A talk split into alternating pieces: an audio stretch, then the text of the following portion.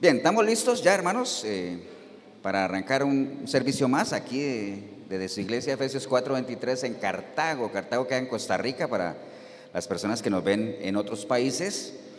Cartago queda como unos 23, 24, 25 kilómetros de San José, que es la capital más o menos, ¿no? Así es que los saludamos desde este remanente que está acá ya próximos a cumplir siete años. Ahora el mediados de marzo de este 2021 la iglesia en Cartago cumple siete años ya. Siete es el número del Señor, amén. Entonces, eh, esperemos que no pase desapercibido, ahí tenemos que ponernos de acuerdo a ver qué, qué, hacemos. Así es que un saludo a todas las personas que nos acompañan a través de este video en nuestro canal de YouTube y a toda la iglesia local que hoy nos acompaña.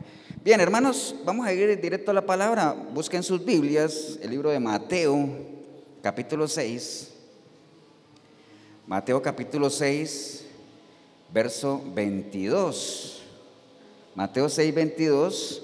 Mientras usted lo busca, ahí en el video también, busque una Biblia ahí. O por lo menos anote la cita, siempre le recomendamos eso. O sea, no, no se conforme con que alguien diga en el nombre de Jesús o escrito está, no, verifíquelo usted mismo. ¿ah? Búsquelo. Cerciónese de que lo que aquí se diga realmente esté respaldado por la palabra. Al Señor Jesús le decían, lo que tú enseñas es de Dios o no es de Dios. ¿Sabe qué dijo él? Hagan la voluntad del Padre y entonces sabrán si lo que yo enseño es, o no es de Dios. ¿Entiendes? Entonces la mejor forma cuál es? Métase a hacer la voluntad de Dios y para hacer la voluntad de Dios hay que conocerla. Entonces métase a conocer la voluntad de Dios y, verá que se ahorrará una cantidad de problemas. ¿Estamos hermanos? Bien, Mateo 6:22 dice la palabra de Dios ahí en, en el título, la lámpara del cuerpo, ¿no? La lámpara del cuerpo. Dice la palabra de Dios, la lámpara del cuerpo es el ojo. Así que si tu ojo es bueno, todo tu cuerpo estará lleno de luz. Pero si tu ojo es maligno, todo tu cuerpo estará en tinieblas. Así que si la luz en ti, la luz que hay en ti es tinieblas, ¿cuántas no serán las mismas tinieblas? Padre, te damos gracias por esta porción de la palabra, Señor. Nos disponemos a escuchar, a meditar, a recibirla, Señor, y a que sea parte de nuestro vivir, Señor.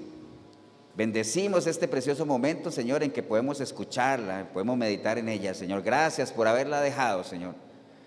Sabemos que en gran parte tú dejaste tu palabra para que nosotros te conozcamos a través de ella, Señor, y que ella nos sirva para qué? Para prepararnos para toda buena obra, Señor. Te damos gracias, Padre, en el precioso nombre de Cristo Jesús. Amén y amén. ¿Pueden tomar asiento, hermanos?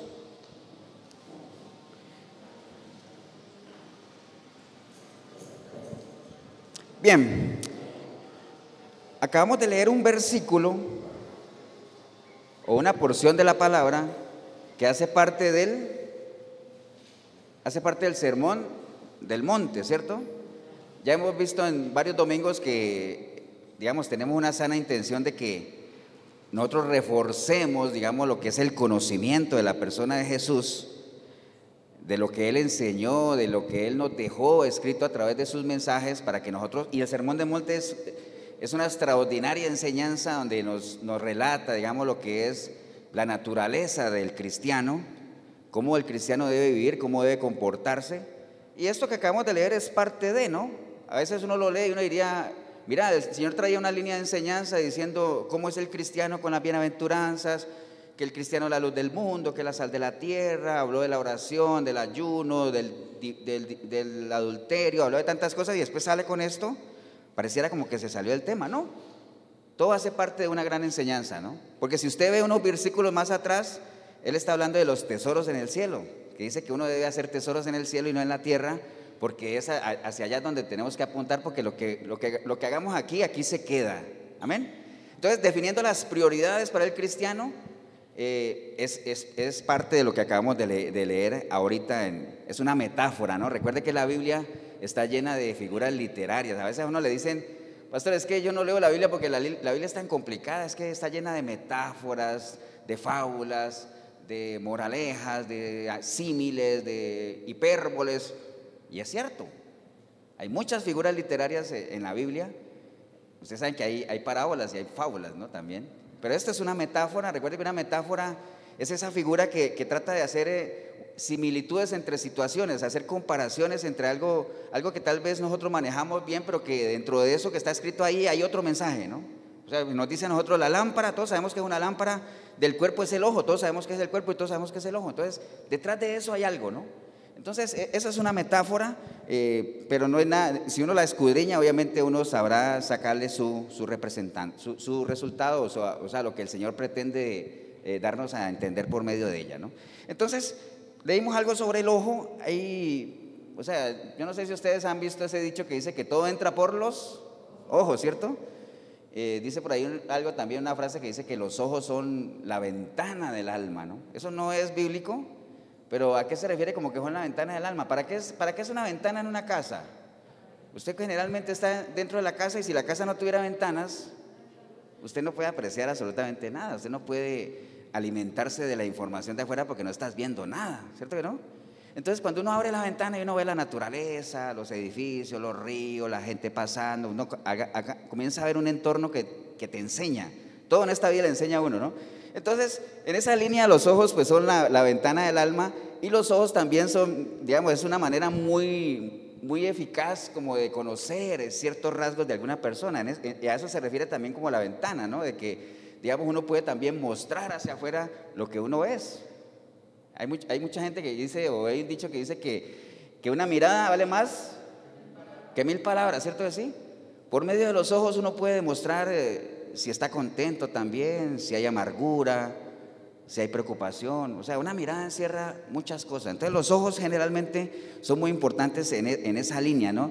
Entonces eh, hay, hay otros pasajes que, que, usted encuentra en la palabra donde la, nos enseñan la importancia de los ojos en esa línea. Y, y, lo, y los voy a leer rápidamente para que los conectemos, ¿no? Por ejemplo, primera de Juan 2.16, primera de Juan 2.16 dice, porque todo lo que hay en el mundo, los deseos de la carne, los deseos de los ojos y la vanagloria de la vida, no proviene del Padre, sino del mundo. Ahí ya mencionó los ojos, ¿no? Segunda de Pedro 2.14 dice, tienen los ojos llenos de adulterio. Está hablando de los falsos profetas, los falsos maestros y, y, falsos cristianos, lo que sea. Dice, tienen los ojos llenos de adulterio no se sacian de pecar, seducen a las almas inconstantes, tienen el corazón habituado a la codicia y son hijos de maldición. Mateo 18, 9 dice, y si tu ojo te es ocasión de caer, sácalo y échalo de ti. Mejor te es entrar con un solo ojo en la vida que teniendo dos ojos ser echado en el infierno de fuego. ¿ah? Proverbios 4:25 dice, tus ojos miren lo recto y diríjanse tus párpados hacia lo que tienes delante, examina la senda de tus pies y todos tus caminos sean recto, ¿no? Entonces, se habla mucho de los ojos, ¿cierto? Pero ojo, que cuando la Biblia habla de los ojos, si bien está hablando de este órgano que conocemos, pero va mucho más allá, ¿no? Porque hay gente que diría, mira, qué raro, la Biblia me está diciendo que si mi ojo me ha de pecar, mejor me lo saque porque es mejor entrar tuerto. No, no está hablando de eso, ¿no? No está hablando absolutamente de eso. Uno tiene que saber interpretar la palabra y, no, y muchas cosas no tomarlas tan literal, sino saber qué es lo que hay detrás de eso, ¿no? Recuerde que es parte de lo que es escudriñar, qué es lo que el Señor quiso decir con eso, para qué lo dijo ¿Y por qué lo dijo? Amén. Entonces de eso se trata. Entonces tenemos que partir de una realidad de que los ojos no saben lo que ven. Acuérdense de eso que lo, hemos visto, ¿no? El ojo es un órgano que está ahí, que no sabe lo que ve. Yo tengo por ahí la, definición del ojo humano. Mire, si usted lo busca en internet, ¿cuál cuidado esta definición. Dice que el ojo humano, el ojo humano, hermano, que pero hablemos del ojo humano porque eso tiene que ver con, el razonamiento. Dice que es un órgano fotoreceptor. ¿Qué quiere decir fotoreceptor? Es receptor. Acuérdate que receptor es qué? Recibe. ¿Y foto? ¿A qué se refiere foto? Luz. Foto quiere decir luz. Una fotografía es, digamos, es como una imagen, porque grafía es, tiene que ver con eso, captada por medio de qué? de luz. Entonces es, receptor de luz, es fotoreceptor, dice, cuya función ya implícita consiste en recibir los rayos luminosos procedentes de los objetos presentes en el mundo exterior y transformarlos en impulsos eléctricos que son conducidos al centro nervioso de la visión que está en la parte posterior de dónde? Del cerebro. Entonces, ¿cuál es la función del ojo? La función del ojo como órgano fotoreceptor es captar una imagen, ¿cierto? Captar una imagen y mandarla a dónde? al cerebro. Entonces, el ojo no sabe lo que ve. El ojo ve, ve, ve y capta cosas. Y alguna vez les puse el ejemplo del parlante, ¿se acuerdan? Que yo veo ese parlante y el ojo no sabe, es simplemente un órgano que capta esa imagen, la manda al cerebro y por la información que yo tengo en mi cerebro yo sé que eso es un parlante. ¿Y para qué sirve? ¿Cierto que sí? Y cómo usarlo y que si no lo conecto no suena. Todo eso lo sé, ¿no? Entonces, el ojo no sabe lo que ve. El ojo no sabe lo que ve. Entonces, simplemente la información que yo tengo en la mente, qué proceso por medio de la imagen, es la que me dice qué es eso y qué es lo que yo estoy viendo y qué es la situación. Y, cuando yo veo, digamos, ciertas expresiones en alguna persona, entonces el ojo capta esa imagen, la manda aquí y con lo que yo conozco de, de las expresiones en general, uno dice, esa persona está contenta o está aburrida, está aquí pero no está aquí, me está viendo pero no me está viendo, me está escuchando pero no está oyendo, ¿me entienden? Todo eso, ¿no? Estamos claros en eso, ¿no? Entonces, como la mente está metida ahí, entonces más que hablar del ojo, ahorita vamos a desarrollar un poquito más ese pasaje, más que hablar del ojo, tenemos que hablar de qué? De la mente, ¿no? Porque realmente cuando el Señor habla ahí de la lámpara del cuerpo es el ojo, vamos a tener que reemplazar ahora, todos sabemos que la lámpara tiene que ver con la luz, el cuerpo tiene que ver con nosotros mismos, con nuestra alma, con nuestra vida, y el ojo tiene que ver con qué? Con la información que tenemos en la mente. Ahorita, ahorita vamos a hacer esa, esa analogía. Entonces, analicemos un poquito lo que es el asunto de la mente, que es un tema bien interesante. Eh, la palabra dice en Santiago 4.1, dice, ¿de dónde vienen las guerras y los pleitos entre vosotros? no es de vuestras pasiones las cuales combaten en vuestros miembros. Entonces, ¿de dónde vienen todos los pleitos que nosotros tenemos? De nosotros mismos, pero de nosotros mismos, ¿de quién? ¿De dónde? De la mente, ¿no? Porque nosotros decimos de nosotros mismos, pero ¿de dónde? De la mente. Nuestros pleitos vienen de dónde? De la mente. ¿Por qué? Porque nosotros somos lo que tenemos en la mente. Recuerde, Proverbios 23.7, ¿no? Algo que tenemos que manejar así. Proverbios 23.7 dice, tal cual es el pensamiento o tal cual es la información que el hombre tiene en su mente, o la mujer también, tal es él. Eso lo tenemos que tener claro. Entonces, Santiago 4.1 ya habla de que tenemos miembros combatiendo, ahí, y de ahí vienen los pleitos. Romanos 7.21, recuerda que Romanos 7 es toda una explicación que Pablo da sobre la concupiscencia y la naturaleza caída, pero Romanos 7.21 dice Pablo, así que queriendo yo hacer el bien, hallo esta ley, que el mal está en mí, porque según el hombre interior, me deleito en la ley de Dios, pero veo otra ley en mis miembros que se revela contra la ley de mi mente y que me lleva cautivo a la ley del pecado que está en mis miembros. Entonces, ¿se hablan de qué? De que nosotros tenemos en nuestra mente qué? Miembros. ¿Cierto que sí?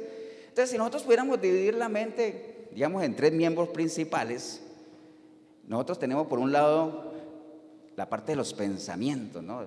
Donde uno razona en la mente, ¿cierto? Pero para uno razonar en la mente, por medio de sus pensamientos, uno necesita información. ¿Cierto que sí? La información, ¿dónde se almacena dentro de la mente? O sea, cuando uno, cuando uno se le... Piensen en una computadora, ¿no? Cuando a uno se le daña la compu y hay que resetearla, queda vacía. Entonces, la computadora queda vacía, no responde a nada. Yo le digo, busque esto y no lo encuentra. ¿Por qué? Porque no tiene información.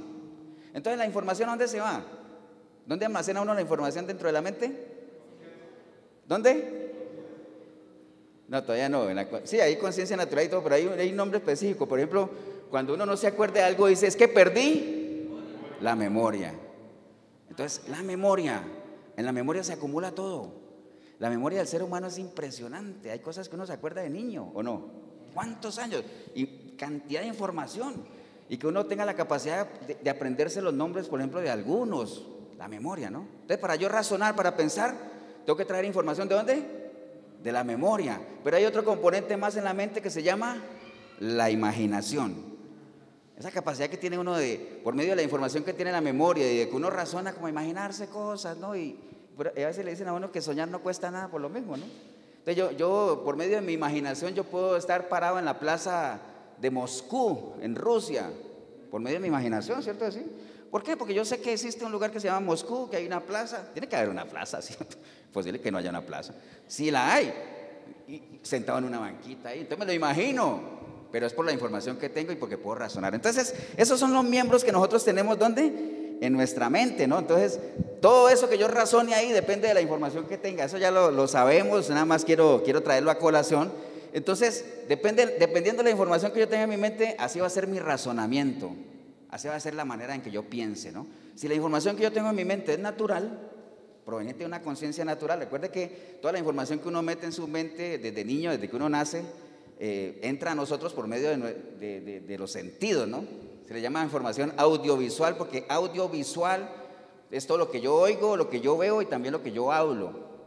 Entonces, por medio de los sentidos, lo que yo escucho, lo que yo hablo, lo que yo veo, lo que yo puedo palpar, por medio de los sentidos, toda esa es información que yo voy almacenando en mi memoria, en mi memoria, y va constituyendo lo que yo soy.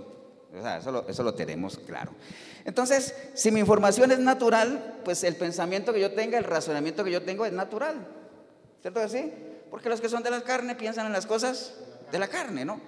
Ahora, si la información que yo tengo es espiritual, porque después de un nuevo nacimiento he comenzado a acumular información espiritual, mi razonamiento será espiritual, acomodando lo espiritual con lo espiritual. Amén. Entonces, eso, lo tenemos claro. Entonces, la importancia de qué? De la información. Entonces, una persona natural, como lo único que tiene es información natural, pues llegará a razonamiento natural y entonces nunca va a poder llegar a un razonamiento espiritual. ¿Por qué? Porque no tiene la capacidad. Por eso es que a la persona que es natural, todas las cosas espirituales le son locura, le aburren, le fastidian, no las tolera. O ponga usted a un impío a leer la Biblia, no, no aguanta, nada, ¿cierto que no? Ahora dice pastor, pero es que hay más de un cristiano que tampoco aguanta. Pues porque no, o sea, en las iglesias están llenas de cristianos, entre comillas, que no han nacido de nuevo. O sea, eso es, delicado, triste decirlo, pero así es. Hay gente que, la iglesia está... Acuérdense que para entrar a una iglesia cristiana no se necesita nada, ¿no?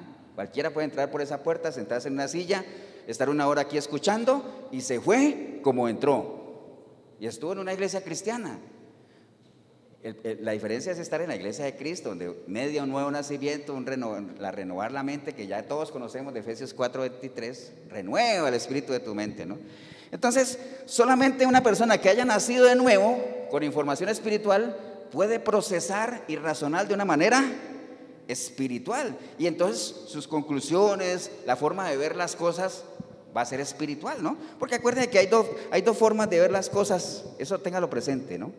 Hay dos formas de ver las cosas. Siempre Dios nos presenta dos alternativas, siempre, desde el principio, desde Deuteronomio, por allá cuando dijo, pongo delante de ti que la vida, la muerte, el bien y el mal escoge tú.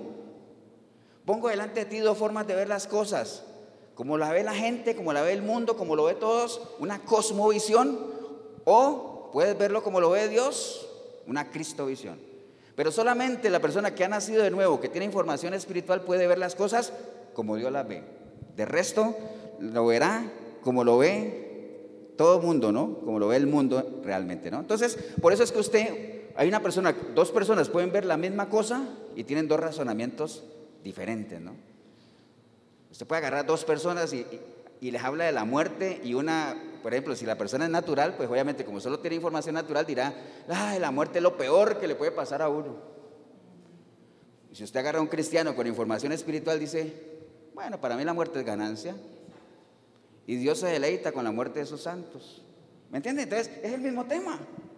La cárcel, vea, cuando nosotros entramos a la cárcel, usted, yo creo que para una persona ir a parar a la cárcel puede ser la, mayor tragedia que le puede pasar, ¿cierto que sí? Qué tragedia ir a parar a la cárcel. Pero yo he conocido gente en la cárcel que bendice el día en que Dios los, no, Dios los llevó, no, porque Dios no lleva a nadie a la cárcel, que bendice el día en que fueron a parar allá y que estando allá tuvieron su encuentro personal con Dios y hoy por hoy Dios los ha restaurado dentro de una cárcel y han salido de ahí a qué? a servir a otros, a dar testimonio. Entonces, miren cómo una misma cosa se ve diferente, ¿no? Alguna vez hemos puesto el ejemplo de la depresión también. Cuando se ve la depresión desde el punto de vista natural, la gente dice, es que la depresión, no, le deseo a nadie la depresión. Otra gente podrá decir, para mí la depresión es una bendición porque es una señal de que hay algo en mí que debo cambiar. ¿Me entiende? Y bendigo yo el día que me dio depresión porque me di cuenta de que mi vida andaba mal y pude hacer los cambios que tenía que hacer. La misma cosa vista desde dos informaciones, dos razonamientos diferentes, ¿no? ¿Estamos, hermanos? Entonces, recuerde lo que, lo, que Jesús le dijo a alguien. Si no naces de nuevo, no puedes visualizar las cosas del reino de Dios. ¿A quién se lo dijo? Nicodemo. ¿ah? Si no naces de nuevo, o sea, es la única forma. Y Nicodemo le, decía, pero ¿cómo? Y yo voy a nacer de nuevo, voy a volver a la panza de mi mamita. Le dijo, pero tú siendo maestro y no sabes eso. Imagínese usted, eh, eso es como que uno venga aquí y le digan, pero si yo soy el pastor, y diga, pero tú siendo el pastor no sabes eso, ¿me entiendes? Algo así. Pero es que todos estamos, nadie está, no sabemos todo, todos estamos, eh, digamos, dispuestos a aprender y hay cosas, y, imagine, y una enseñanza directamente del Señor, pues tremendo, ¿no? Entonces, eh, recuerde que nosotros nacemos obviamente con la memoria en blanco, ya, ya les dije ahorita, eh, a medida que vamos creciendo, vamos acumulando información y eso va formando en nosotros nuestra conciencia. Si es natural, pues conciencia natural y si es espiritual, pues conciencia espiritual. La información natural te permitirá razonar, pensar y decidir de una manera natural. La información espiritual te permitirá razonar, pensar y decidir de una manera espiritual. Lo ideal es que usted maneje todo desde el punto de vista espiritual porque lo espiritual sostiene lo natural. Eso, eso lo tenemos que tener bien, bien clarito, ¿no? Entonces, eh, en la vida hay tres pilares. Generalmente cuando uno nace hay tres pilares sobre los que se mueve la existencia de uno y que uno comienza a aprenderlos de una manera natural, ¿no? Porque uno arranca ahí. Ahora, ahora le voy, a, le voy a decir dónde arrancó el problema. Pero esos tres pilares, ¿cuáles son? El primero es la familia. O sea, cuando uno nace, todos nacemos siendo naturales, obviamente ahorita les voy a ampliar un poquito eso. Entonces uno comienza desde niño a catar cierta información natural sobre lo que es la familia, ¿no? Uno ve a papá y mamá, si es que están los dos, a veces está uno solo, eh, si están los dos puede ser que vea que se divorcia, entonces comienza el chico ya a perder a uno de los dos padres, los abuelos se van, comienza uno a tener amigos, se va, entonces todo el entorno familiar eh, sin Dios, pues obviamente esa es la única información que uno tiene y entonces uno razona con base en esa información. Entonces para uno la familia que es, es eso, ¿no? Hoy en día hay 16 tipos de familia, como les dije ahorita, porque es la información que uno recibe desde el punto de vista natural, pero ese es el, es el concepto natural de lo que es familia, ¿no? Lo segundo, el Dios, pero Dios con minúscula, porque uno comienza en medio de su religiosidad a qué? A conocer a un Dios que te vende la religión, ¿no? Al Cristo crucificado, el que está ahí en, una estatua básicamente, al Dios que hay que sacarlo cada Semana Santa que camine porque Él no camina, ¿me entiende? Entonces, ese es el Dios que uno conoce. Es el mismo Dios al, que Pablo dijo, al Cristo que yo conocí en la carne, deséchenlo porque ese no sirve, ¿no? La única manera de conocer al verdadero Dios, al Dios vivo, ¿cuál es? Por medio de un nuevo nacimiento y por medio de información espiritual, ¿no? Y lo tercero, el tercer pilar, tiene que ver con la sexualidad. Todo lo que es la sexualidad, desde que uno nace, desde niño, va creciendo, la sexualidad está ligada a uno. Va creciendo, uno se va desarrollando, la forma en que se relacionan hombres y mujeres, etcétera, lo que uno va aprendiendo en lo natural.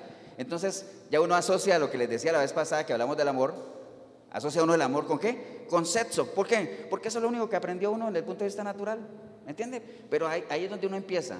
¿Se acuerdan cuando les dije que en el reino que no es de Dios, el primer amor que uno encuentra es o hereros o el fileo, el héroe, el fileo, pero nunca el ágape de Dios. Ese es el último, si es que uno se arrepiente, ¿no? Pero bueno, toda esa información eh, que les digo que uno almacena en su mente le permite a uno ser lo que uno es. Eso lo tenemos claro, ¿no? Y la información que usted tiene en su mente le permite también, ¿qué? imaginarse cosas, ¿no? Entonces yo no podría hablarle a ustedes del reino de Dios si ustedes no tuvieran información del reino de Dios. Probablemente si les hablo de santidad y ustedes no conocen el concepto de santidad, pues no van a entender nada, no se van a poder imaginar nada. Por eso Dios, sabiendo eso, muchas veces nos presenta cosas de su reino, por ejemplo, naturales. Por ejemplo, cuando uno le dicen que la nueva Jerusalén, que va a ser una ciudad con calles de oro. Entonces, usted se puede imaginar eso, porque todos sabemos que es una calle. Y todos sabemos que es el oro, ¿cierto?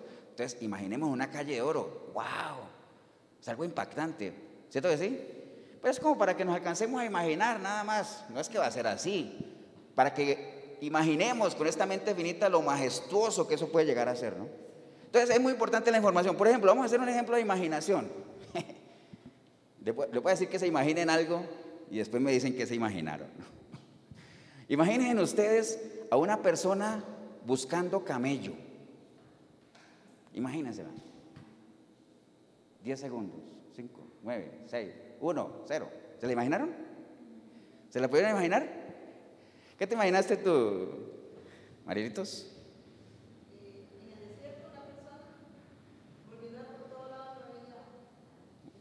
E, ella imaginó eso. Un, un, árabe por allá en el Sahara buscando un camello, ¿cierto que sí?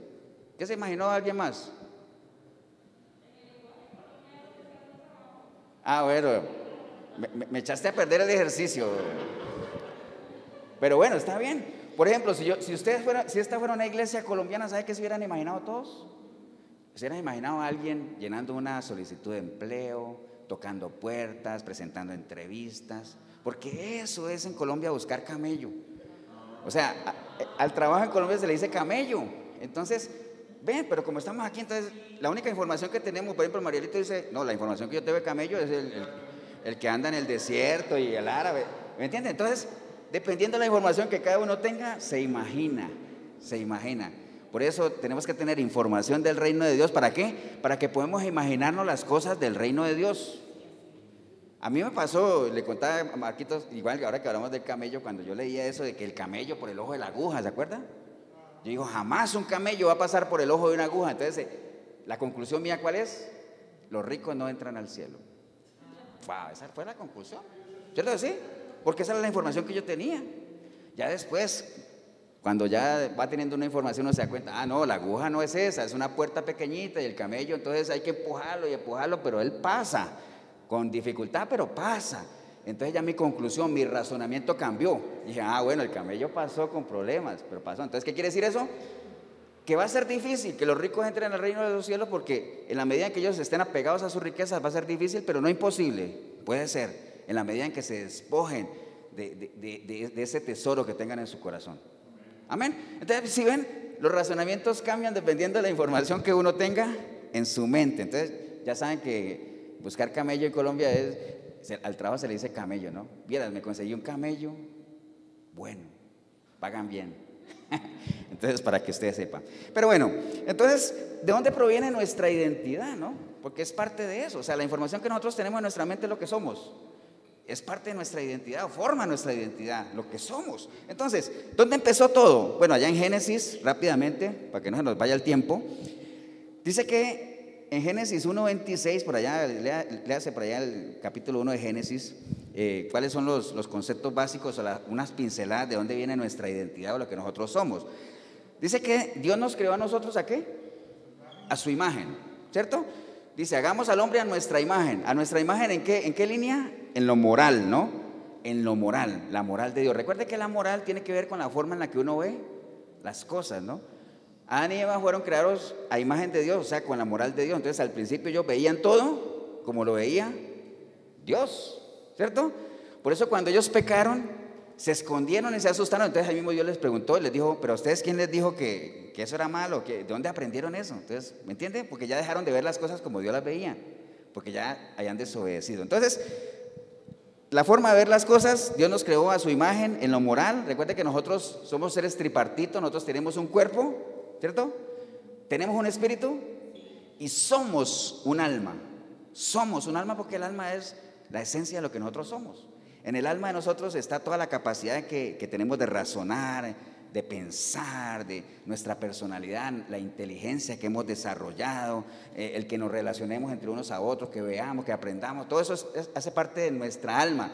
Entonces, en esa línea de, de, que somos un alma, Dios nos ha creado a su imagen en lo moral, de que nosotros podamos ver las cosas como Él las ve. Amén. También dice que nosotros fuimos creados a su semejanza. ¿En qué línea? En lo espiritual.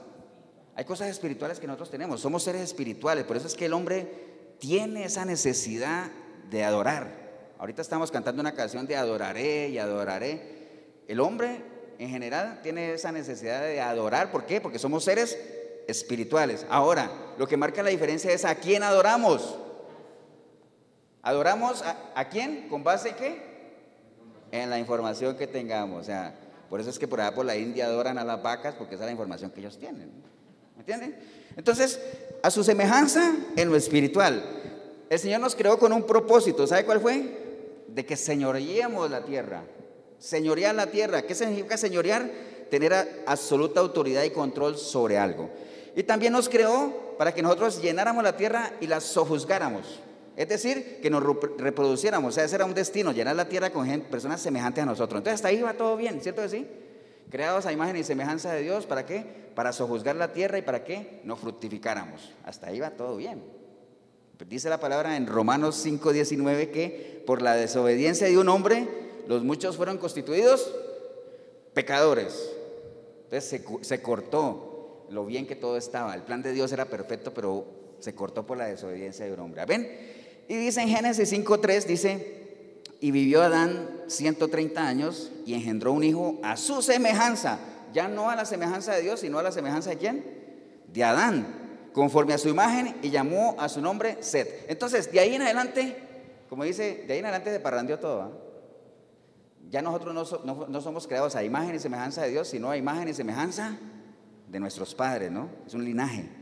A imagen y semejanza de Adán. Una naturaleza adánica, una naturaleza caída, una naturaleza natural. Amén. Entonces ahí se partió todo. Entonces desde ahí en adelante, pues obviamente el hombre ha estado divagando y divagando con ese, esa pregunta existencial o ese dilema existencial de quién soy, ¿no? ¿Qué somos? Bíblicamente ya lo sabemos, ¿cierto? Bíblicamente ya sabemos quiénes somos. ¿Quiénes somos? Proverbio 23, 7, acuerde. ¿Quiénes somos bíblicamente? Lo que tenemos en nuestra mente, ¿no? Usted es lo que tiene en su mente. Eso lo tiene que tener claro, eso lo tiene que tener ya anclado ahí, ¿no? Entonces, a raíz de, esa separación que tuvimos con Dios, pues se genera en nosotros una crisis de identidad. Nosotros estamos viviendo una crisis de identidad tremenda. No estoy hablando de fuera del reino de Dios, porque obviamente las personas naturales piensan y razonan de una manera natural. Pero dentro del reino de Dios hay una crisis de identidad también, tremenda. Porque mire lo que es una crisis. ¿Sabe lo que es una crisis ahora que están tan de moda las crisis? Dice que una crisis es un cambio brusco o una modificación importante en el desarrollo de algún suceso. Y esta puede ser tanto física como espiritual. Obviamente la que estamos hablando es una espiritual. Las crisis también eh, eh, son situaciones complicadas o de escasez. Pueden afectar a personas o a empresas.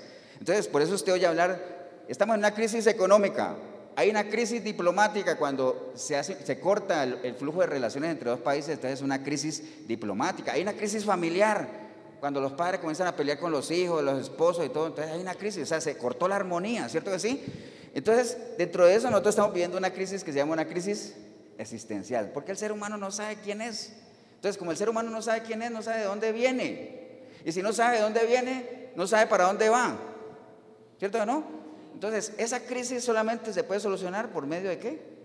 De un nuevo nacimiento y que la gente comience a renovar lo que es, comience a saber realmente cuál es su origen, cuál es su propósito de vida, cuál es su destino final.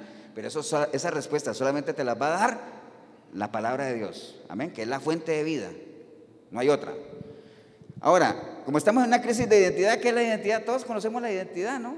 O sea, mire que en el diccionario la identidad dice que es el carácter particular o la personalidad de un individuo también dice que es el conjunto de rasgos propios de un individuo o de una colectividad que lo caracterizan frente a los demás. Esa es la identidad. Todos los pueblos tienen una identidad que los caracteriza. Yo leía hace tiempo que, por ejemplo, en Cuba, en Cuba, en Cuba como hay un gobierno dictadura, ellos prohibieron el reggaetón.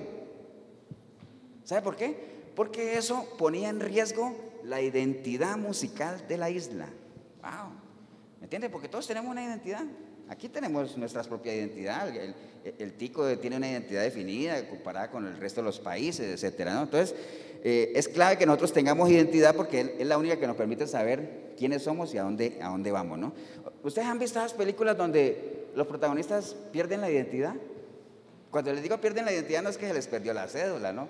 No, no, estoy hablando de que pierden su memoria porque acuérdense, la identidad está aquí, ¿no? A mí me gusta mucho una saga que se llama la de Jason Bourne. ¿Han visto? ¿Nadie ha visto Jason Bourne? Sí, que es un espía ahí, que es asesino y como le pegan un tiro, entonces pierde la memoria, entonces él anda, eh, anda por arriba y para abajo. Es que no sé quién soy, que necesito que me digan quién soy. Obviamente, en medio de esa cosa anda matando a todo el mundo. Pues nada cristiano, por cierto, pero es otro tema. Pero es buena, ¿no? Es buena. Entonces, la película se va en eso, ¿no? Anda buscando quién es. Porque qué triste es no tener identidad, no saber quiénes somos. Es muy triste. Si en lo natural cuando a uno se le pierde la cédula, ¡guau! ¡Qué tragedia! Pero, pero uno va y vuelve y la saca y ya. O sea, se resuelve el problema muy fácil. Pero desde el punto de vista espiritual, de conocimiento, de información, no saber quiénes somos es una tragedia realmente. Entonces, e, esas películas a uno más o menos, porque recuerde, ahora decir era pastor, y qué raro, ¿por qué saca un ejemplo de ahí? Porque recuerde, todo tiene su paralelo natural y todo tiene su paralelo espiritual, todo, absolutamente todo, ¿no? Entonces, Filipenses 3.4, hermanos, eh, eh, eh, es un ejemplo claro de que la identidad de uno, la identidad de uno no depende de lo que uno haya hecho tampoco. La identidad de uno no depende de lo que tú en lo natural hayas hecho o no. La identidad de uno va mucho más allá, hermano. La identidad de uno proviene de lo que yo sea, lo que yo he logrado en Cristo.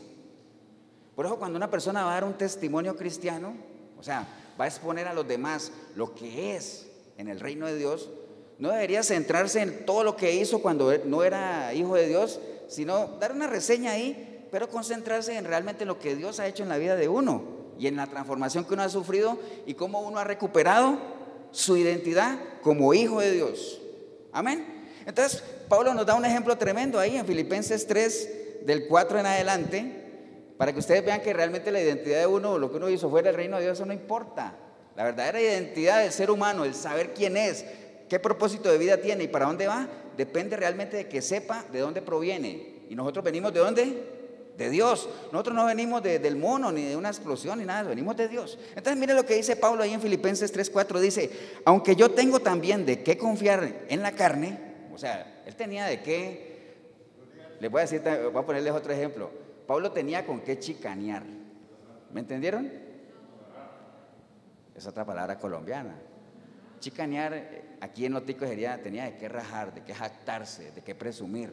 Entonces, Pablo dice, aunque yo tengo también de qué confiar en la carne, si alguno piensa de qué confiar en la carne, yo más. Dice, circuncidado el octavo día, del linaje de Israel, de la tribu de Benjamín, hebreo de hebreos, en cuanto a la ley, fariseo, en cuanto a celo, perseguidor de la iglesia, en cuanto a la justicia que es la ley, irreprensible.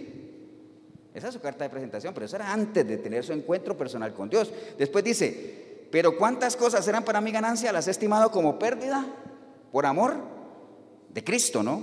Y ciertamente, aún estimo todas las cosas como pérdida por la excelencia del conocimiento de Cristo Jesús, mi Señor, por amor del cual lo he perdido todo y lo tengo todo por basura, para ganar a Cristo y ser hallado en Él, no teniendo mi propia justicia que Él por la ley, sino lo que es por la ley de Cristo, la justicia que es de Dios por la fe. Entonces, Él dice, todo eso está bien, yo tendría que presumir, pero no lo hago. ¿Por qué? Porque para mí eso es basura. Para mí realmente todo eso lo he desechado porque ¿qué? Por amor a Cristo, por amor a Él. Porque después de que tuve mi encuentro personal con Él, supe quién era, supe de dónde venía y para qué fui creado, cuál es mi propósito. Y hacia allá voy. Y, y todo lo que hice, bueno o malo, lo dejo atrás porque yo prosigo hacia donde voy. Entonces, ¿se dio cuenta él quién era? ¿Cuál era su propósito? ¿Y cuál era su destino final? ¿no? ¿Estamos, hermanos? Pero bueno, retomemos otra vez allá lo que estábamos hablando de, de los ojos y todo eso. Entonces, les contaba yo ahorita que siempre hay dos formas de ver las cosas, ¿no? La cosmovisión, como lo ve todo el mundo, y la cristovisión, como lo ve Dios. Eso lo tenemos claro, ¿no? Entonces, tenemos que tener ahí. El Señor siempre nos ha puesto ese, esa doble opción. Les leí ahorita un versículo que decía que si tu ojo te es ocasión de caer, sácalo y échalo de ti. No se está refiriendo a sacar el ojo, sino por lo que hemos visto, se refiere a qué? Cambia el chip que hay en tu mente. Deja de mirar las cosas como la ve la gente y comienza a qué? Sácate ese ojo, esa forma de mirar. Y adopta otro, que es la forma en la que Dios ve las cosas, ¿no? Cambia, cambia el chip. ¿Estamos, hermanos? Entonces, Isaías 8:11, si uno hace eso, se, hará realidad en nosotros este versículo. Isaías 8:11 que dice, no llaméis conspiración a todas las cosas que este pueblo llama conspiración, ni temáis lo que ellos temen, ni tengáis miedo. A Jehová de los ejércitos, a Él santificad, sea Él vuestro temor y Él sea vuestro miedo, ¿no? Entonces, en la medida en que uno ya adquiera una identidad espiritual con información espiritual, razonando espiritualmente, uno dejaría de llamarle conspiración a lo que los demás llaman conspiración. Y uno dejará de tenerle miedo a lo que los demás le tienen miedo. Porque acá, cuando tenemos información natural, recuerde que hay un miedo que, que nos embarga a nosotros, pero es un miedo diferente al que tenemos allá. Un temor diferente, ¿no? Acá son temores naturales. Temor a la muerte, allá no hay, no hay ese temor. Aquí hay temor a, a las deudas, temor a tanta cosa, ¿no? Pero este temor que está acá es el que nos dice, ustedes no han recibido un espíritu de cobardía. Cuando pasamos a este reino de acá, en reino espiritual, hay otro temor que es el que nosotros tenemos que alimentar, que es el temor a Dios. Porque ese es el principio de la sabiduría. Amén, hermanos. Entonces, eh, en línea a eso, pues obviamente uno tiene que saber dónde tienes puesta su mirada, ¿no? ¿Dónde tiene puesta su mirada? Cuando, uno, cuando les digo dónde tiene puesta su mirada es en quién tenemos depositada nuestra confianza, ¿no? Porque acuerde que el ojo no sabe lo que ve, ¿no? Entonces hay, hay un ejemplo, hay, hay, dos ejemplos realmente en la palabra que, que nos pueden ayudar en eso. Eh, Ustedes se acuerdan que cuando Dios liberó al pueblo de Egipto, Él les hizo una promesa, ¿cierto así? ¿Se acuerdan? Bueno, varias, pero hay una promesa en general. Eso está en Éxodo 3.8, dice la palabra, y he descendido para liberarlos de la mano de los egipcios y sacarlos de aquella tierra. ¿A dónde? A una buena tierra, a una tierra donde fluye leche y miel, a los lugares del cananeo, del eteo, del amorreo, del fereceo, del leveo, del jebuseo. O sea, de todos los feos, ¿no? O sea, él les dijo, los voy a llevar a una tierra, pero no les dijo, esa tierra está sola. Les dijo, los voy a llevar a una tierra, pero allá están todos esos feos, ¿ah? O sea, pero los voy a llevar y allá fluye leche y. Entonces, les hizo esa promesa, amén. Ya por allá en números 13, 1, 2, comienza a darse cumplimiento cuando le dice a Moisés, envía hombres, ¿a qué? A que exploren esa tierra. ¿Cierto que sí? Por ahí vamos bien. Entonces, la promesa que Dios le hizo al pueblo fue para todos, para todos. Él no dijo, mire, algunos de ustedes van a, voy a llevar a algunos de ustedes a la tierra prometida. Él no dijo eso, él dijo, los voy a llevar, los voy a sacar de aquí, los voy a llevar a la tierra prometida. Entonces la promesa fue para todos. Ahora, ¿todos la disfrutaron? No, ¿por qué unos sí y otros no? Ahora usted dirá, pastor, pero eso fue en ese entonces. No, hoy en día pasa lo mismo. Hay gente que se pregunta, pero yo no entiendo por qué yo llevo tantos años en los caminos del Señor y yo no, no he podido disfrutar de las promesas del Señor. No veo su mano, mientras que yo veo otros que no llevan tanto tiempo y sí, ¿no? Me acuerdo por ahí, un, un hermano ahí de, que llevaba su tiempo solo, ¿no? Y me decía, una vez me senté a tomar un café con él porque él tenía esa inquietud. Decía, pastor, es que yo no sé, yo veo que hay gente que no está tan entregada y, se organizan, consiguen su pareja, se casan y yo sigo ahí y digo, tranquilo, hombre, tranquilo. Bueno, hoy está felizmente casado, entonces es cuestión de, no desesperarse, ¿no? Pero hay gente que realmente nunca lo ve. Entonces, vamos a ver este ejemplo rápidamente, porque ¿qué pasó ahí? ¿Por qué uno sí? ¿Por qué no? Entonces, hay dos grupos ahí, los que sí disfrutaron la promesa y los que no. Ahora, ¿qué pasó con los que no? Acuérdense que mandaron, ¿cuántas personas mandaron a ver la tierra? 12, dos espías, ¿cierto? Esos dos espías se dividieron en dos grupos. ¿Uno de cuántos? Uno de 10 y uno de dos, ¿cierto? Porque todos vieron lo mismo, todos fueron a ver la misma tierra. Entonces, cuando vinieron a dar su reporte, eh, los, de 10, eh, ellos fueron y concentraron su mirada en qué? En, en los gigantes, ¿cierto?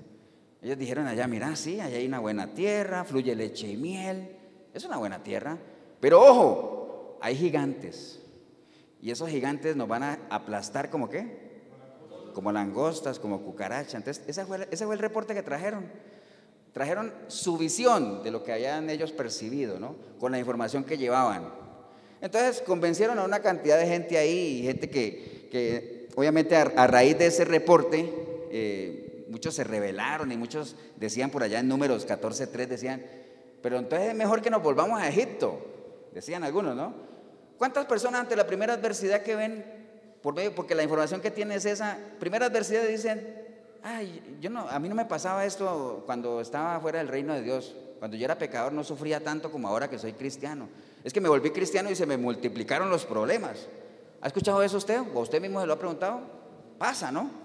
Y no es que a uno se le hayan multiplicado los problemas, sino que nosotros ya tenemos otra información.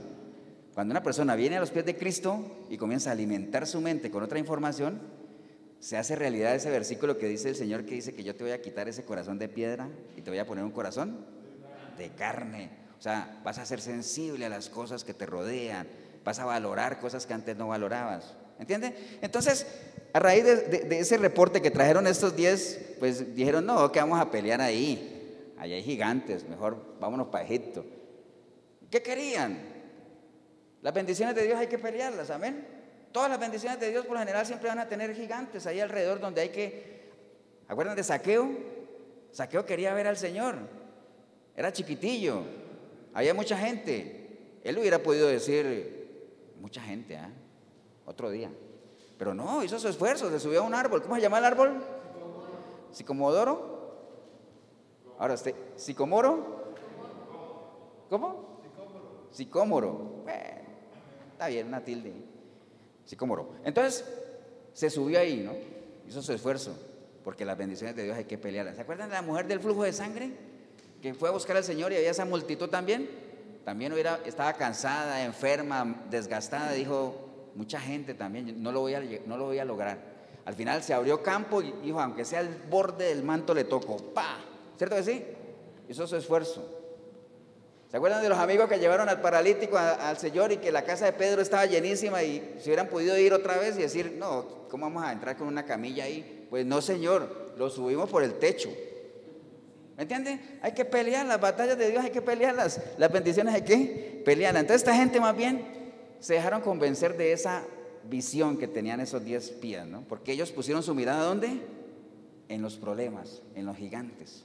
Pero hubo otros dos que vieron lo mismo, vieron la misma tierra, vieron la que fluye leche y vieron los gigantes, pero como llevaban otra información diferente, trajeron un reporte diferente. Les dijeron, sí, allá hay gigantes, va a ser difícil, pero más grande es el que va con nosotros. Amén. ahí es donde está la diferencia, ¿dónde estamos poniendo nuestra mirada? ¿Dónde? ¿En la promesa de Dios o en los problemas? ¿Dónde? Hay mucha gente que, sabe que hay promesas de Dios, pero le pasa lo que le pasó a Pedro. Cuando el Señor se le apareció, ¿se acuerda que lo llamó? Y Pedro comenzó a caminar en las aguas, ¿se acuerda? Y caminó, dice que él alcanzó a caminar mientras tuvo su mirada puesta en quién? En Cristo, en Jesús. Caminó. Pero dice la palabra, porque por aquí lo tenía, Mateo 14, 25 dice, pero al ver el, ojo, pero al ver, ojo, ¿no? Los ojos. Dice, pero al ver el fuerte viento, tuvo miedo. Claro, él tenía su mirada en Cristo y él no se preocupaba de nada, pero comenzó a ver ya las otras cosas. Entonces, como esa información ya la tenía aquí del viento y que me voy a hundir, y entonces tuvo miedo. ¿Y entonces qué pasó? Se hundió. Entonces ahí viene el regaño del Señor, obviamente, aquel, y dice: Señor, sálvame. Al momento Jesús, extendiendo la mano, asió de él y le dijo: Hombre de poca fe, ¿por qué dudaste? ¿Qué es ser de poca fe, hermanos? ¿Qué es ser un hombre o una mujer de poca fe? ¿Poco? Conocimiento. Porque uno podría decir, es que una persona de poca fe es que no cree. Sí, está bien, pero no es preciso, como dicen por ahí un amigo, ¿no? Sí, es que no cree, pero ¿por qué no cree? Porque no tiene fe. Bueno, estás dándole vueltas ahí. Porque no confías. ¿Y por qué no confías? Porque no conozco. ¿Y por qué no conoces? porque no tengo información. Ah, bueno, ya llegamos a donde queríamos llegar. Es poca información. Entonces, ahí hay dos ejemplos nada más de personas que se perdieron la bendición. ¿Por qué? Porque, no, o sea, dudaron, porque no escogieron bien en dónde poner su mirada. ¿Me entiende? Entonces, la mirada es importante, lo que estamos hablando ahora de los ojos, ¿no? Exacto. O, hay otro versículo que dice, puesto los ojos en quién? En Jesús. ¿Qué más? Autor y consumador de la fe. ¿Qué quiere decir autor y consumador de la fe? Que la fe empieza en quién? En Él. ¿Y dónde termina? En Él, ¿no? O sea, el alfa y el omega. Exacto. Entonces, mire, mire el asunto cuando Él... Entonces, si nos vamos otra vez a lo que leímos ahorita, ya con todo lo que hablamos, eh, el versículo dice, la lámpara del cuerpo es el ojo. Así que si tu ojo es bueno, todo tu cuerpo estará lleno de luz. Entonces, ¿qué le parece si nosotros reemplazamos ahí, en vez de lámpara, pongamos la, luz o la información, ¿cierto? Porque ese es el objetivo de la lámpara, ¿cierto? el objetivo de la lámpara, ¿cuál es? Iluminar, alumbrar. Por eso dice que, que la palabra tiene que ser, ¿qué? Lámpara a mis pies.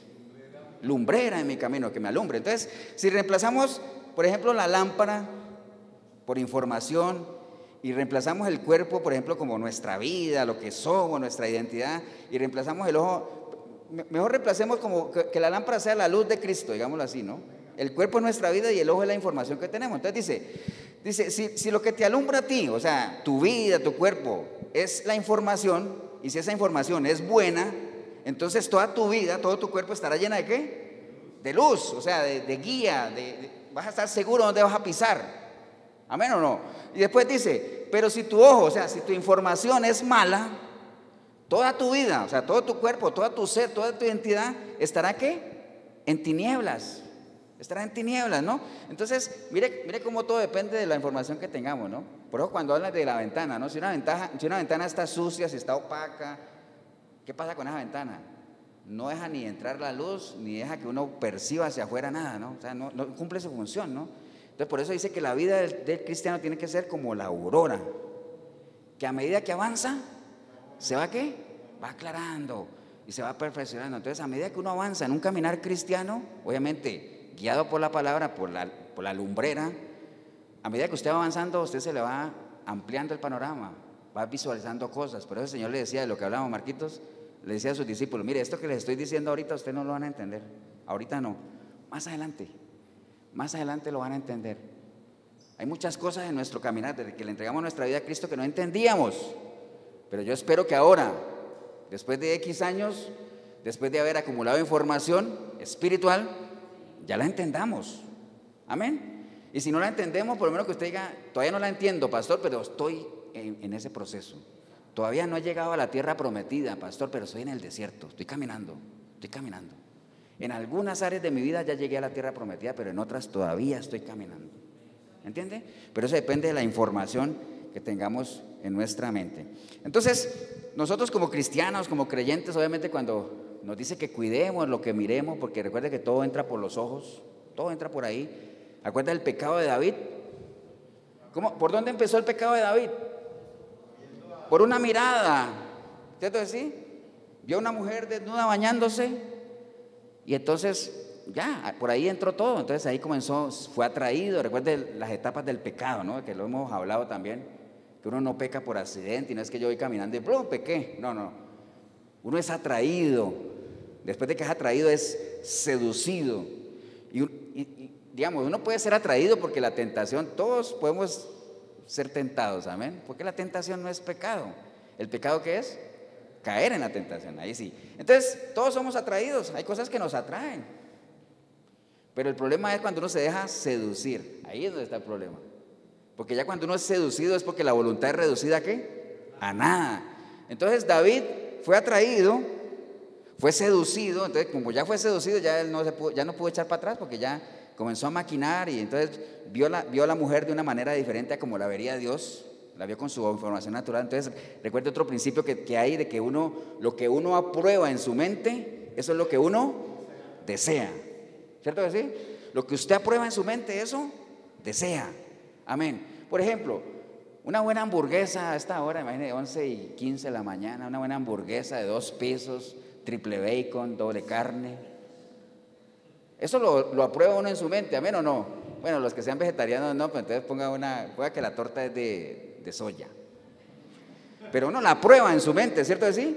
Entonces, como uno la aprueba, uno la desea. Amén. Ahora, si yo le digo a usted, uy, un plato de vidrio molido. Pastor, eso yo no lo apruebo en mi mente. Entonces, como yo no lo apruebo, yo no deseo. Créame que yo no tengo ningún interés de comerme un plato de vidrio molido. ¿Por qué? Pues yo no lo apruebo en mi mente. Esos son ejemplos naturales. Entonces hay cosas espirituales que, si uno las aprueba en la mente, uno las desea, ¿no?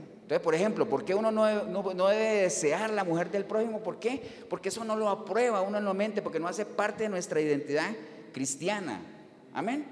esa es la gran, la gran diferencia. Entonces, la Biblia nos insta en eso a que nosotros cuidemos sobre cualquier cosa guardada. ¿Qué tenemos que guardar? Nuestro corazón, pero no es este corazón, es que nuestra mente, la forma en la, que, procesamos, en la que razonamos las cosas. No lo hagamos de una manera natural, hagámoslo de una manera espiritual, con los principios de Dios. Y si lo hacemos espiritual, nuestras decisiones, nuestras conclusiones van a ser espirituales también. Amén. Entonces hay que ser muy cuidadoso en dónde ponemos nuestra mirada. Y, ojo, no solo nuestra mirada, porque si nosotros no fuéramos solo a lo que vemos, nosotros estaríamos diciendo, ah, bueno, pastor, entonces usted me va a decir que los ciegos no pecan. Bueno, yo no sé usted, pero yo conozco más de un ciego que es pecador. Borrachos, adúlteros, y no ven. ¿Por qué? Porque no estamos hablando de... acuerda que el Señor cuando vino y tuvo ese pleito con los fariseos, que Él le, volvió la vista al ciego, ¿se acuerda que lo mandó, le echó barro y lo mandó allá? Y le dijeron, no, ese no era ciego. Y le digo, bueno, es que si era ciego, porque yo he venido, ¿a qué? A dar vista a los que no ven y a quitarla a los que sí ven. ¿Acuerda que hubo el pleito ahí? Dijo, ¿pero qué? ¿Va a decir que somos ciegos? Y dice, bueno, pues como ustedes dijeron que ven, entonces su pecado permanece. Amén. Ese es un pasaje tremendo. Entonces, no estamos hablando de, vista natural, estamos hablando de espirituales, ¿no? O sea, porque eso va más allá. Yo me acuerdo una anécdota, un paréntesis, nada más un minuto. Yo tengo un amigo que es ciego. saludo para Edwin ahí, Edwin que ve nuestros videos. Y él perdió la. Él estuvo aquí alguna vez cantando, ¿no? Porque él canta. Y él, entra a la cárcel, ciego, pero entra a la cárcel a predicar, anda en San José para arriba y para abajo. Se conoce así. ¿Por qué? Porque él no. Recuerda que en esto de la ceguera uno o uno nace ciego o uno con el tiempo la pierde, ¿no? Espiritualmente nosotros nacemos ciegos, tenemos la oportunidad de recuperar la vista por medio del nuevo nacimiento, pero por una decisión también podemos perderla nuevamente. Amén.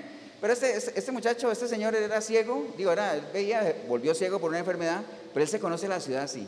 Entonces una vez yo lo llevaba en el carro, qué curioso, yo lo llevaba en el carro y él iba al lado mío y él me decía, hermano, por la próxima cruce a la derecha. Y una más cruce a la izquierda. Y, me llevaba, yo decía, Ay, qué, curioso, ¿no? Un ciego guiándome. Tremendo, ¿ah? ¿Por qué? ¿Qué es lo que le va a darle esa capacidad de estar ubicado? Su información. ¿Entiende? Su información. Entonces, hay que tener mucho cuidado. Sobre cualquier cosa guardada, guardemos nuestro corazón, hermanos. Amén. Te recuerde nada más eso, es un principio. Lo que uno aprueba en su mente, eso desea, ¿no? Ya para cerrar nada más, lo que el Señor hablaba ahí es cuidemos de que la información, o sea, la luz que nosotros tengamos en nuestro ojo, en nuestro cuerpo, en nuestra mente, sea buena, ¿no? ¿Para qué? Para que todo nuestro vivir, todo nuestro caminar, todo nuestro cuerpo, toda nuestra identidad cristiana sea buena. De lo contrario, va a estar en tinieblas. Y recuerde que cuando uno anda en tinieblas, no sé si le ha pasado cuando uno se levanta en la noche, cuando usted se levanta en la noche al baño oscuro, usted puede hasta cerrar los ojos. Porque usted dice, después de tres pasos, aquí está la luz, ¡pla! voy allá, levanto el baño, pa, vaceo y me acuesto otra vez. No, no tuve necesidad de luz, amén. Porque tengo la información. Pero cuando usted está en una casa ajena, uy, hermano, qué problema, ¿ah? qué problema. Se tropieza uno con todo y se lleva todo por delante, ¿cierto? Así. Entonces, qué importante es que nosotros tengamos la información adecuada. Ahora, ¿cómo podemos hacerlo? Recuerde, solamente por un medio de un nuevo nacimiento, nada más. O sea, la persona que no le ha entregado su vida a Cristo no está capacitada para procesar de una manera espiritual. No puede, no tiene la capacidad, porque recuerde que todo lo que está aquí se nos revela por medio de quién? Del Espíritu de Dios. Entonces hay que recibirlo primero. Amén, hermanos. Póngase de pie, vamos a darle gracias a Dios por la oportunidad que nos ha dado.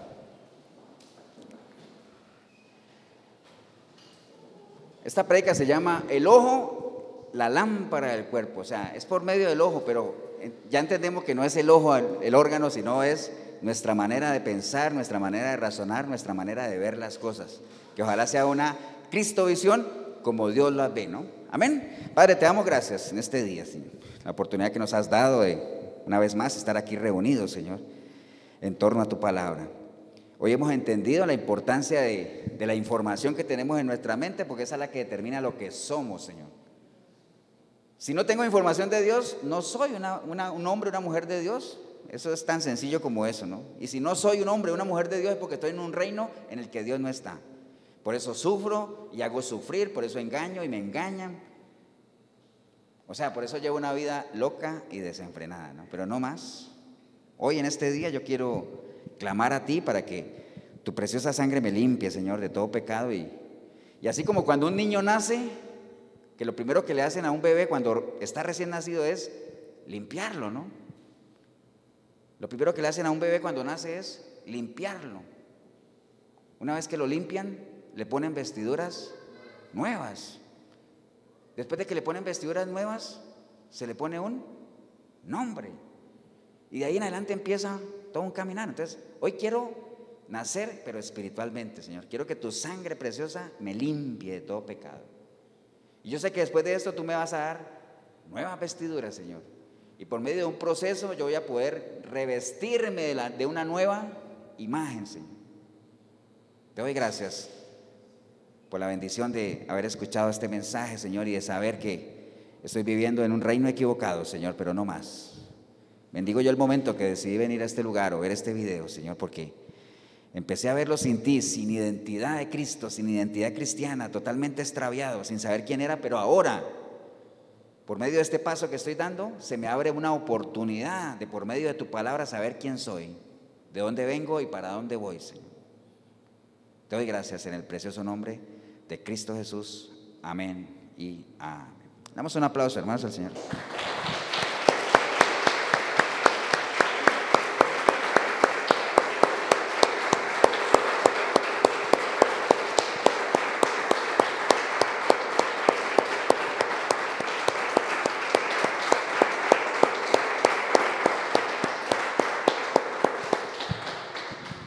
Bien, si usted hizo la oración, recuerde, nada más este es el punto de partida, ¿no? Pero a veces hay gente que le entrega su vida a Cristo y dice, uy, ayer me convertí porque le entregué mi vida a Cristo. No, lo que hiciste fue nacer de nuevo, pero aquí arranca un proceso de conversión. ¿Que termina cuándo? Solo cuando estemos ante la presencia del Señor, pero cada vez estamos avanzando en ese proceso de convertirnos. Si en algo le podemos ayudar en ese proceso de conversión que usted ha empezado a partir de hoy, eh, la iglesia de Efesios 4:23 aquí en Cartago, costado norte de las ruinas, centro comercial El Dorado. Nos reunimos todos los domingos, 10 de la mañana aquí. Pero ojo, 8772-5957 es el número mío, Pastor Ever Molina, para que me ponga un mensaje, me llame o me avise para yo registrarlo en la lista. Que Dios los bendiga, un abrazo. Nos vemos en una próxima oportunidad.